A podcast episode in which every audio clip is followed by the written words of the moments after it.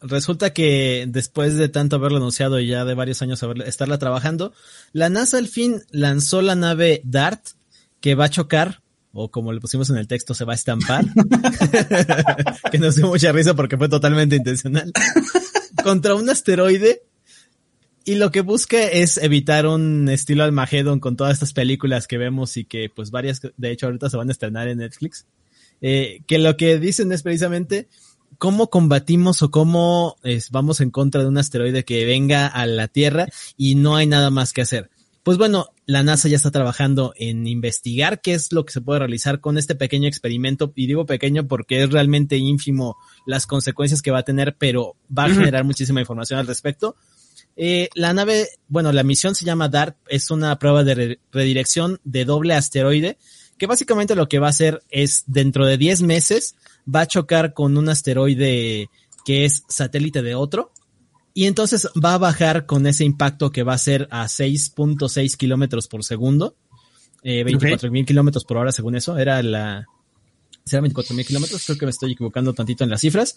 Pero bueno, el punto es que iba a ser a tal velocidad que iba a cambiar la órbita de este satélite eh, que se llama Didymos. Lo que va a hacer es del tiempo total de la órbita la va a reducir en 10 minutos aproximadamente, o sea, la va a hacer un poquito más rápida, lo va a empujar un tantito y pues va a terminar este chocando directamente. El instrumento, en este caso el, la nave espacial DART, no tiene toda la gran tecnología que conocemos actualmente en el resto de los satélites o en el resto de los cohetes, sino es simplemente la cámara con la que va a estar apuntando y con el que va a decir este es mi objetivo para hacer el seguimiento un sistema de control autónomo porque está a tal distancia, 11 millones de kilómetros, que no la van a estar poder, no la van a poder controlar desde la Tierra. Entonces necesita un sistema autónomo que sea capaz de decidir este es mi objetivo y voy a hacer los ajustes correspondientes al momento de estar aproximándome.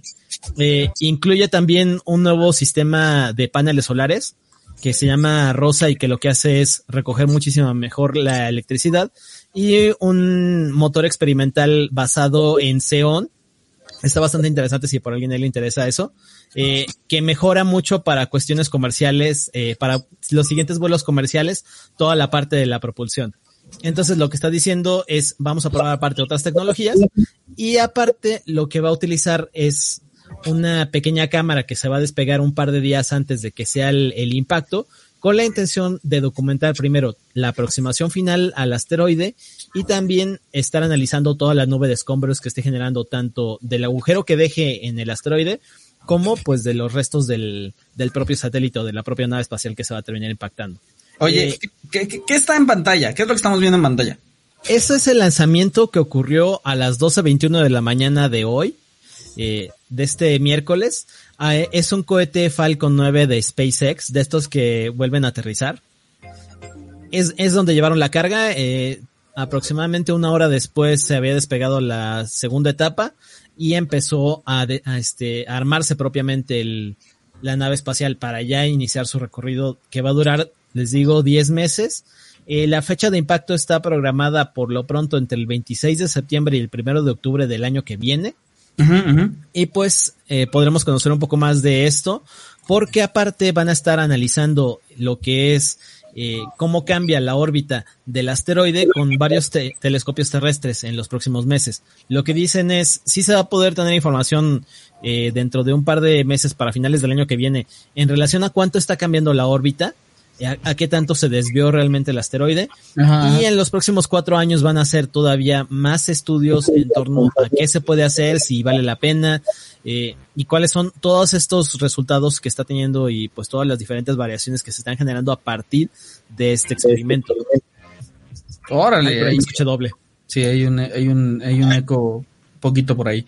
Este, mira, ahorita justo está lo que es como la órbita, la órbita actual, porque esta es como una luna, ¿no? Del asteroide. Eh, y eso está en azul.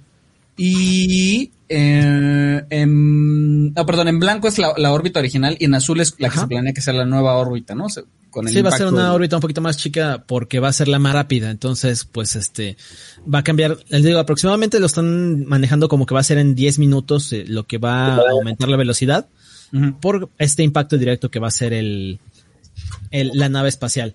Entonces, pues no, no es que vaya a afectar eh, que este este asteroide eventualmente llegue a nuestro planeta o algo, o que vaya en la dirección contraria, y entonces nos lo va a aventar a nosotros. No, es en un asteroide que no tiene realmente probabilidad de impacto con la Tierra. Precisamente es solamente para probar la tecnología y ver qué se puede hacer. Es una de las alternativas que se están manejando porque hace un par de meses ya también les había este, trabajado un texto sobre que estaban probando hacer, eh, bueno, destruir propiamente un asteroide utilizando eh, unas bombas atómicas, si no me equivoco, o nucleares, no estoy seguro, no, no me acuerdo cuál de las dos era, pero es otra alternativa. Entonces, al final de cuentas, en este caso es desviarlo un poquito, por así decirlo, con la intención de que para cuando llegue a la Tierra el cambio sea mayúsculo en la órbita o en la ruta que originalmente estaba considerada o prevista. Uh, dice, dice Sam.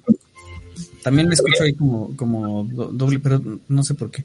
Eh, dice Sam, sería hermoso que habitantes alienígenas vieran tal experimento y lo tomaran como provocación así bien día de la independencia.